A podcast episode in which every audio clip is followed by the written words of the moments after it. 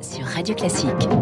Bonjour Marcelo Vesfred. Bonjour Gaël. C'est l'heure de l'info politique avec vous, journaliste au Parisien aujourd'hui en France. Ce vendredi commence l'examen à l'Assemblée euh, du euh, projet de loi de finances rectificative avec un gros gros morceau, l'article 1 du texte, la suppression de la redevance télé.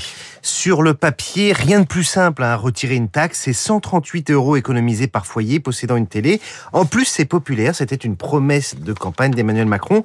Seulement voilà, ça va provoquer pas mal de remous tout à l'heure car l'audiovisuel public dépend en grande partie de cette contribution pour plus de 3 milliards d'euros. Or, comment compenser cette enveloppe pour que France Télévisions et Radio France continuent à tourner?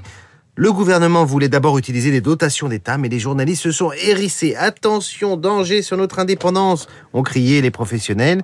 Alors l'exécutif a changé de dispositif. Il s'est dit favorable à un amendement de la majorité qui propose qu'une fraction de la TVA soit fléchée vers les télés et les radios publiques.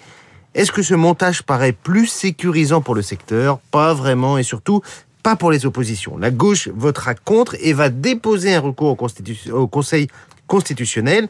Elle défend une contribution universelle et progressive, je la cite. En gros, tout le monde paierait, même s'il n'a pas de télé. Le montant dépendrait des revenus de chacun. Le Rassemblement national votera contre aussi, mais pour une toute autre raison. Marine Le Pen veut privatiser l'audiovisuel public. Quant à la droite, elle devrait soutenir le gouvernement, même si certains de ses députés ont quand même des réticences. Alors du coup, est-ce que le projet va passer quand même? Il faudra sortir la calculette. Ça peut se jouer à quelques voix près. Mais ce que prouve surtout cet épisode, c'est le piège des promesses. Un candidat dégaine une promesse dans la chaleur, l'enthousiasme d'une présidentielle, mais derrière, il faut que l'engagement soit tenable. Or, manifestement, le dispositif de remplacement de la redevance n'est pas complètement ficelé. On a connu la même difficulté avec l'autre promesse fiscale d'Emmanuel Macron il y a cinq ans, la suppression de la taxe d'habitation. Il avait fallu plusieurs années pour compenser les collectivités territoriales et le gouvernement avait dû exonérer tous les ménages et non pas seulement une partie pour s'éviter une censure du Conseil constitutionnel. Comme quoi, en politique plus qu'ailleurs, le diable, Gaël, est dans les détails. Eh oui, il faut le rappeler, Marcelo Vesfred. Je vous remercie et on se retrouve la semaine prochaine. Vous n'êtes Avec pas encore en plaisir. vacances. Pas encore, patience encore. Patience.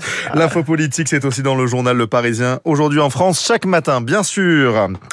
7h29, le programme de la matinale de Radio Classique. Je vous accompagne jusqu'à 9h. Dans un instant, le journal de 7h30. Charles Bonner. Juste après, l'actualité internationale. Joe Biden va-t-il finir son mandat?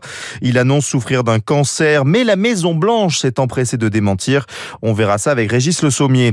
Alexis Karklins-Marché, lui, nous parlera d'une guerre un peu spéciale, la guerre de la moutarde. Vous avez sûrement remarqué euh, cette pénurie de l'or jaune dans les rayons. L'invité de la matinale, Jean-Philippe de Rosier, il est constitutionnaliste à 8h15.